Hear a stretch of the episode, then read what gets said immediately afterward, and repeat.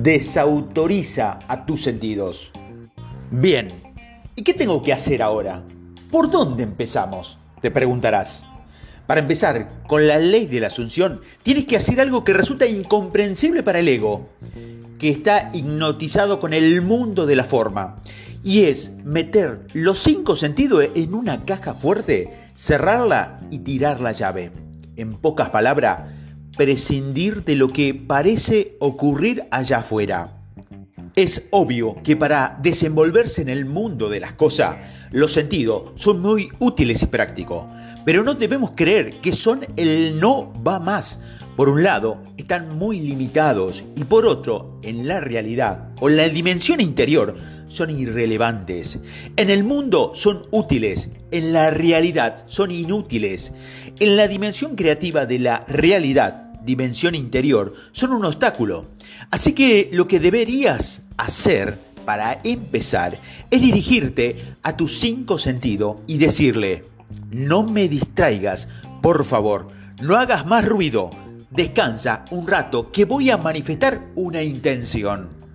Niega a tu sentido, inspírate en la certeza de lo que quieres, ya es real en el ámbito no visible y si tratar de señalar el camino que debes seguir hasta ti, apropiarte de la emoción del deseo cumplido y lo verás en el mundo de la forma y de las cosas.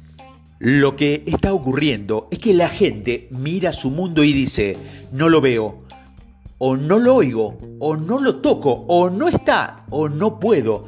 Y entonces, ¿qué pasa? Nada, de nada, todo sigue igual. El mundo no es más que un escondite para la realidad. La realidad, la dimensión interior, está oculta detrás de la cortina que llamamos mundo físico, en el que se quedan atrapados los sentidos. Muchas personas niegan su deseo, no porque no lo quieran, sino porque no creen en él. ¿Por qué? Porque están hipnotizados por lo que es y se rinden a su efecto hipnótico. El mundo de las tres dimensiones resulta muy atractivo muy llamativo. Tanto es así que la gente está hipnotizada por el mundo de las cosas y no cree que haya otra realidad o dimensión interior. La gente vive hipnotizada por lo que su sentido le demuestran y creen que eso es todo lo que se puede hacer, que eso es lo que hay y acá, a cabo de todo, y lo que están haciendo al poner atención en la circunstancia presente y es reforzarlas una y otra vez, con lo cual les da, le están dando, perdón, continuidad. No están poniendo énfasis en lo que quieren que ocurra. Y entran en un, en un bucle de lo que es, que les mantiene en lo que es. Por lo tanto, lo que es seguirá siendo lo que es. No podrá ser de lo que quieren que sea. Hay que salir de ese bucle y dejar de prestar atención a lo que percibe y afirmar algo así como, si ya sé mis sentidos me están diciendo que lo que está es esto, pero no le voy a prestar atención porque hay una realidad no visible que mis sentidos no pueden ver y que están abriendo paso para ser visible. El manifestador consciente afirma, de acuerdo, esto es mi pasado, pero quiero manifestar ahora algo distinto y hasta que no retire mi atención a lo que es, no puedo dar paso a algo mejor, lo que quiero que sea. No es lo que ves en tu mundo no exista. Solo es que ves el pasado, la manifestación de tus antiguos deseos, conscientes o inconscientes. Y ahora vas a dar el paso a una nueva manifestación, fruto de tu deseo, tu nuevo deseo. Si tus circunstancias no te gustan, enfócate a inventar una situación. Prescinde de la vieja apariencia de tu vida. Eso es pasado y una nueva vida estará en camino, abriéndote paso y paso a una nueva vida. Si conviertes tu sueño futuro en un hecho presente, asumiendo la sensación del deseo cumplido, eso va a ocurrir. Sí, escuchaste bien. Si conviertes tu sueño futuro en un hecho presente, asumiendo la sensación del deseo cumplido, eso va a ocurrir. Para escapar del bucle de lo que es, tenemos que contradecir a nuestro sentido y desautorizar lo que nos muestra. Sé que esto suena extraño, pero este audio fue para liberarte del paradigma limitante, perdón. Y eso implica un cambio en la conciencia, expresado en un estilo coloquial. Pasa olímpicamente de lo que es.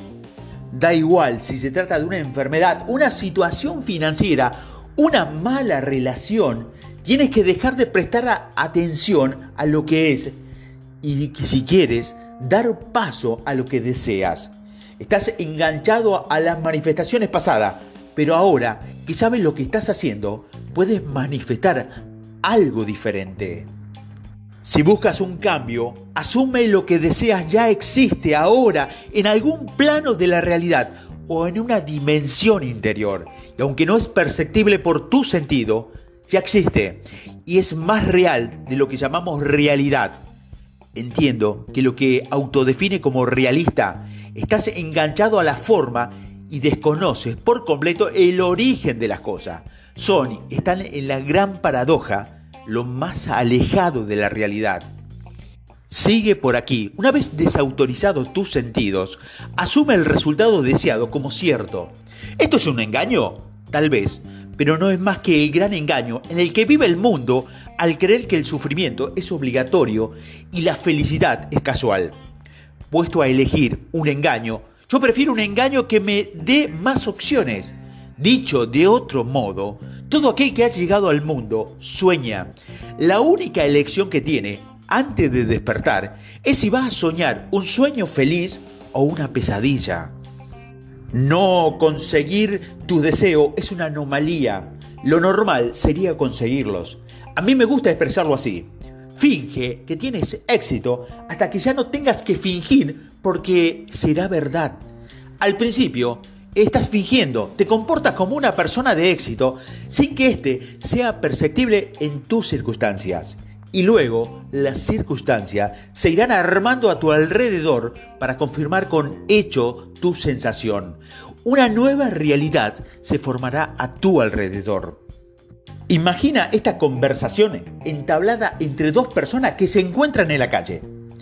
Hola, ¿cómo estás? Te ves muy contento. Es que lo estoy. Estoy muy satisfecho. Pero, ¿qué anda pasando? ¿Te está pasando algo? ¿Algo que yo no sepa? Nada, de momento. Aunque yo pueda sentirlo, ya sabe, la gente confía en su sentido, pero yo confío en mis sensaciones. Sé quién soy y sé lo que estoy, estoy manifestando. Sé lo que va a ocurrir. Y el otro piensa, se ha tomado dos copas de más. Pero da igual lo que piensen los demás para quien sabe quién es y está ocupado en crear su experiencia. O imagina esta conversación de alguien que visita a su médico. ¿Qué tal? ¿Cómo estás? Hoy estoy mejor que ayer. Sigo aguantando el tipo, aunque sienta molestia. Me gusta oírlo. Siga el tratamiento entonces y el paciente piensa, desde luego que lo haré, pero mi tratamiento seguirá fingiendo que mejoro. Le basta con sentirse un poco mejor. No hace falta que sea mucho mejor, sino algo mejor que la víspera. Un poco es fácil. Durante la segunda visita médica, fingir mejoraría cuesta menos y la tercera ya resulta natural hacerlo. Y al cabo de un cierto tiempo, ya no estás fingiendo en absoluto y afirmar que a tu doctor, perdón, es que realmente ya me siento bien, ya no puedo dejar de fingir. Si alguien quiere que le vaya mejor, tiene que fingir mejoría para que su entorno se acomode a él. Y al fin y al cabo, lo que está mal también está fingiendo. Está fingiendo que no puede cambiar su situación. Lo ves, en el fondo todo el mundo finge. Por eso digo que este es el mundo de los farsantes. En mi opinión, todos fingen. Fingen al que le va bien y finge al que le va mal. El pobre finge que no puede salir de la pobreza porque no recuerda quién es. Se ha olvidado de su poder. Si supiera quién es, todos sus problemas ya no serían un problema. Y al que le va bien, finge que él, por su lado, está haciendo que las cosas le vayan bien. Pero si supiera quién es en realidad, entendería que es el él es un suministro abundante, lo que le provee de su abundancia. Tienes que estar en la naturaleza de las cosas que pediste antes de poder recibirlas. Este es un mundo de farsante, puesto que suplantan su divinidad con un ego inventado. Imagina un millonario que sufre repentinamente ataque de amnesia, anda por la calle y pasa por delante del banco en el que tiene millones de dólares depositados, sin recordarlo a causa de su amnesia, y cree equivocadamente que es un sin techo porque no recuerda su identidad ni su riqueza. No lo imagines, esto es real, esto es lo que está ocurriendo ahora mismo, desde hace miles de años. Nos creemos seres desvalidos declara ser la riqueza misma, ser la perfecta salud, ser la dicha completa, o aquello que quieras que sea lo que deseas para ti. Pero este es el juego de los deseos cumplidos. Hay una única regla que seguir y es dejar el ego fuera del escenario, porque no es un juego que el ego pueda jugar y ganar. Si tu objetivo es ingresar una suma de dinero para tu subsistencia, estás asumiendo que no la tienes asegurada. Eso te mantiene en el modo de escasez del ego. Si asume que tendrás acceso al dinero que vayas a necesitar, lo tendrás. Si asumes que tienes que trabajar duro para ganar dinero, así será. Al contrario, también vale. Asumir que tus asuntos de dinero ya están resueltos y verás cómo te envuelves a la prosperidad.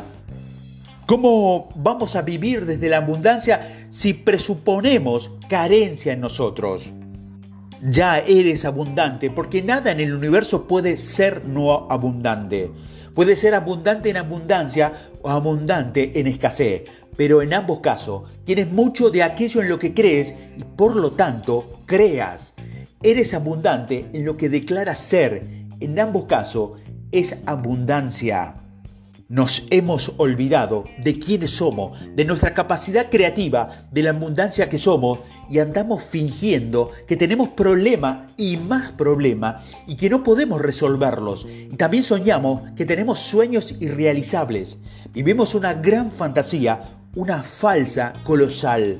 Estamos engañados y como dije antes, puedo puesto, perdón, a fingir, prefiero fingir que todos mis problemas se han resuelto no mejor aún, que mis problemas nunca han existido y que no necesito ninguna solución a la que nunca ha ocurrido. Eso es. A esto le llamo ser un paranoico a la inversa. Es decir, si el paranoico convencional cree que todo el mundo conspira contra él, el mundo, el gobierno, los bancos, la sociedad, la crisis, el vecino, su jefe, su familia, el paranoico, a la inversa, cree que todo el mundo está a su lado y conspira para su bien. Imagínalo, todo el mundo está confabulado para que te vaya bien. La vida es benigna y hará todo para que estés bien. En resumen, en el mismo momento en que se creó el deseo, ya se concedió. Lo pedido está enviado. En el mismo momento en que se creó el deseo, se creó también la forma perfecta de manifestarlo en el mundo de las cosas. Otra cuestión es que vayas a la oficina de correo para recoger los envíos desde el universo.